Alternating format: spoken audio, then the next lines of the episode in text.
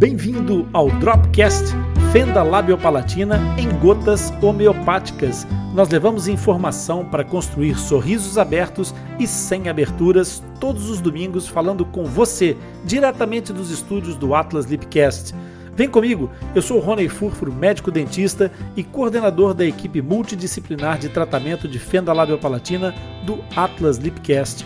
Aqui no Dropcast eu vou responder, vou explicar e comentar um fato, uma dúvida sobre fenda labiopalatina, aquelas dúvidas que aparecem mais frequentemente e que se transformam numa pedra no seu sapato. Então, se você quiser que o tio Ronden responda a sua dúvida, pode enviar um e-mail para o nosso back office atlaslipcast@atlaslipcast.com, que o Zaqueu estará aqui para te representar, você que é mãe, você que é pai de fissurado ou você mesmo que é fissurado, você tem aqui o Zaqueu para te representar e trazer as suas perguntas para que o tio Rony responda. Mas se você quiser participar diretamente, também pode entrar diretamente na nossa live. Agora, se liga no que o Zaqueu tem para te dizer. Olá, meu nome é Fonseca, sou fissurado e reabilitado e vou trazer as perguntas que você nos envia para o Sr. Rony responder e explicar. O Atlas Lipcast é o único podcast totalmente dedicado às anomalias congênitas da face, especialmente a fenda lábio-palatina. Agora, se é a tua primeira vez aqui e se gostares do nosso conteúdo, não te esqueças de subscrever o nosso podcast e ativar as notificações. E isso é muito importante para nós. Para você não custa nada, basta clicar aí num botãozinho e dizer que gostou ou fazer o seu comentário. E isso vai fazer com que os motores de busca percebam a relevância desse assunto e daquilo que nós produzimos para você. E então, Vamos ao que interessa. Boa noite, Zaqueu. Boa noite, meu amigo. O que é que interessa? Vamos ao tema de hoje. Boa noite, Dr. Rony. Primeiramente, boa noite a todos. Hoje nós temos uma pergunta de uma mãe de uma paciente. E ela faz a seguinte pergunta. Oi, meu nome é Andressa, sou mãe de uma fissurada completa. O nome dela é Vilma. Ela vai fazer a sua primeira cirurgia do lábio no mês que vem. Que vem. Gostaria de saber se a massagem do lábio após a cirurgia realmente faz com que não fique a cicatriz ou é feito. E quanto tempo é necessário estar realizando a massagem, caso seja verídico. Olá, Andressa, que boa essa pergunta, que, que pergunta tão importante que vai ajudar tanta gente. De fato, essa questão das massagens no lábio, das cicatrizes de fenda labiopalatina, é um assunto que leva muitas mães é, a ter essa dúvida e essa preocupação. Em primeiro lugar, eu vou começar pelo fim. Eu quero te dizer que não, de todo, não é fake news, mas também não é como você acabou de dizer não é desaparecer as cicatrizes, ok?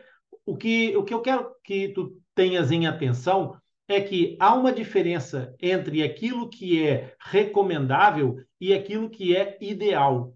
Ideal é muito difícil de atingir, mas é preciso que a gente busque esse ideal para chegar o mais perto possível dele. Então vamos lá entender essa questão.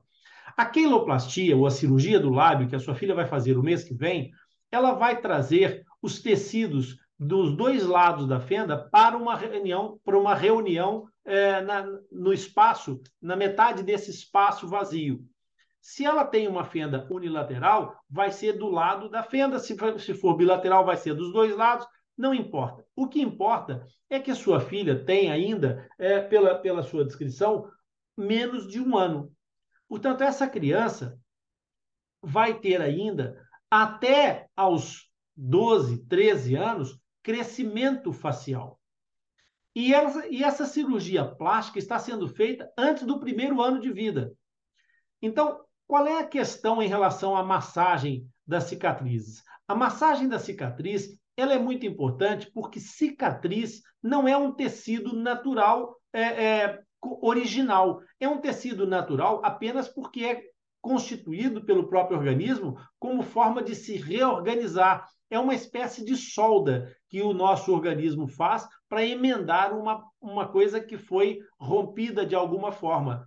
E, no caso da sua filha, não foi rompida pela natureza, foi rompido o tecido pela cirurgia. O tecido é cirurgicamente reparar, é, retalhado ou cortado para poder juntar os tecidos nas suas é, é, proporções, nas suas porções ideais. Ou seja, pele com pele, músculo com músculo, é, mucosa com mucosa. E quando faz essa reunião, o tecido depois cicatriza, ou seja, solda esse tecido uma parte na outra parte. E o que acontece é que os tecidos naturais, o músculo, a pele, a mucosa, esses tecidos eles têm um padrão de crescimento e uma série de estímulos de crescimento. Mas eles crescem na medida em que a sua filha ou seu filho cresce. As cicatrizes, elas não têm as mesmas propriedades dos tecidos. Então, as cicatrizes têm a tendência a não ter o mesmo crescimento que os outros tecidos. O que faz uma coisa muito interessante aparecer é que quando uma criança faz a queloplastia, no momento em que ela sai do bloco operatório, os tecidos estão perfeitamente simétricos e, comparativamente com a fenda, no momento em que acaba o processo cicatricial inicial, a cicatriz tem o mesmo tamanho dos tecidos, porque eles foram feitos naquele, naquele momento é, de crescimento, dentro do mesmo momento do, do, do desenvolvimento desses tecidos.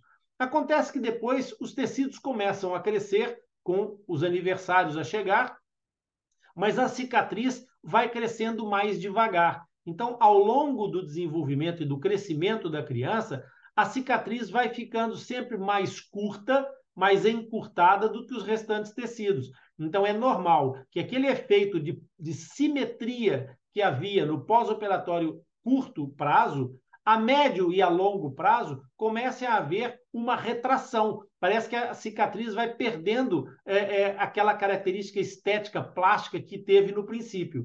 E de fato vai, por quê? Porque há esse problema do desenvolvimento da cicatriz não ser igual o dos tecidos. Então, a massagem, ela vem exatamente colmatar esse processo de crescimento, fazendo o estímulo de alongamento dos tecidos para que os tecidos da cicatriz acompanhem o mais próximo possível o crescimento dos tecidos à volta da cicatriz.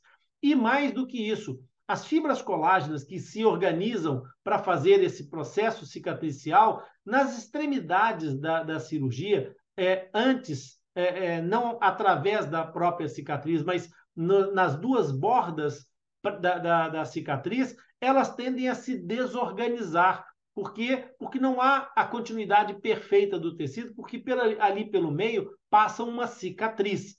Então, essas fibras colágenas precisam de ser informadas na sua organização. Então, tanto no sentido horizontal quanto no sentido vertical, é muito importante transmitir essa informação de reorganização tecidular, e isso faz através das massagens. Então, as massagens, elas são muito, mas muito, mas muito importantes para um resultado de longo prazo melhor em relação às cicatrizes cirúrgicas.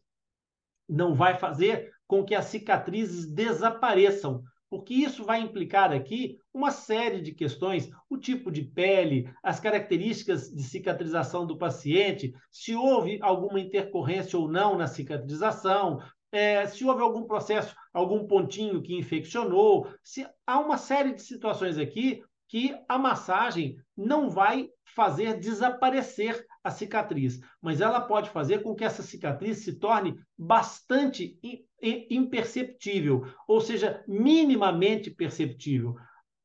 Obviamente, guardadas aqui as distâncias daquilo que eu disse no princípio. O ideal é uma coisa que a gente procura, o possível é aquilo que a gente deve fazer. Quanto mais, quanto mais massagens forem feitas ao longo desse crescimento, menor vai ser a expressão de encurtamento dessa, dessa cicatriz e, principalmente, a vascularização dessa cicatriz vai ser muito melhor. Então, a característica dos tecidos nessa região melhora bastante, a própria é, é, formação de queloide, que é uma espécie de inflamação do tecido cicatricial, essa, essa vascularização que a massagem faz circular melhor ali, também melhora, a, de certa forma, prevenindo é, essa manifestação exagerada dos queloides.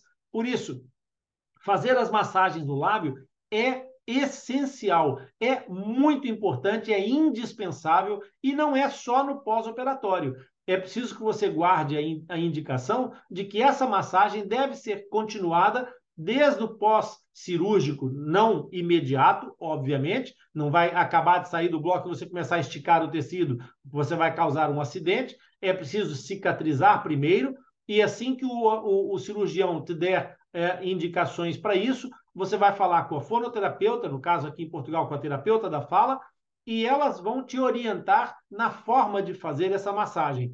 E vai continuar essa massagem ao longo de toda a fase de crescimento dessa criança até a puberdade. É muito importante. E mesmo depois da puberdade, é normal que com a, a função muscular ainda possa haver algumas situações de restrição de movimento ou até de alguma acumulação de, de uma espécie de um nódulo fibroso na, na zona da, da, da cicatriz. E isso a massagem consegue resolver maravilhosamente bem, fazendo com que a qualidade de longo prazo dessa cicatriz se mantenha o mais próximo possível daquilo que nós desejaríamos. Por isso, há outros recursos na eventualidade mais tarde de haver muita retração, há outros recursos para melhorar a estética final é, desse, dessa cicatriz, mas o mais importante é nós termos um bom tecido para fazer esses trabalhos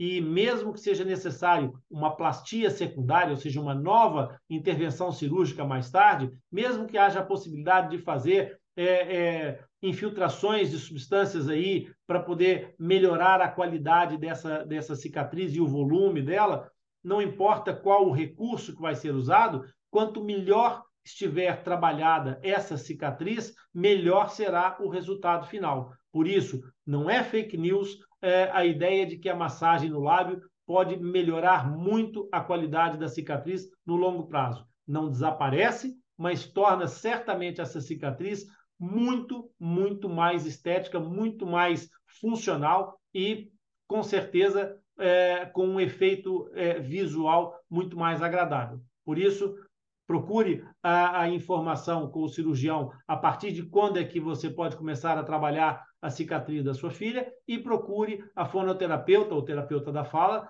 é, para te orientar na forma correta de fazer essas massagens. E muito importante, ensine a sua filha a fazer e não faça só você. Ensine que a sua filha também, também faça isso. Porque se você ensinar, depois ela própria terá a responsabilidade de ajudar a manter esse processo quando já não for tão pequena e que você não possa estar sempre a controlar. Passa a ser uma parte da sua rotina, sua, da sua filha, uma rotina diária que ela deve cumprir ao longo de todo o seu desenvolvimento de crescimento e mesmo depois do crescimento também convém manter algum controle de massagem sobre essa cicatriz. E assim ultrapassamos mais uma etapa. Eu quero te agradecer pela sua participação e companhia. E se você aprendeu alguma coisa hoje ou se esclareceu alguma dúvida, curte e compartilhe esse episódio com algum amigo, um familiar. Eu tenho certeza que eles vão gostar e aproveitar. Você vai deixá-los também com um sorriso aberto e sem aberturas. Compartilhando e enviando as suas dúvidas para o nosso podcast nos ajuda a divulgar a informação sobre fenda labiopalatina e nos motiva a continuar criando conteúdo alinhado com as tuas expectativas.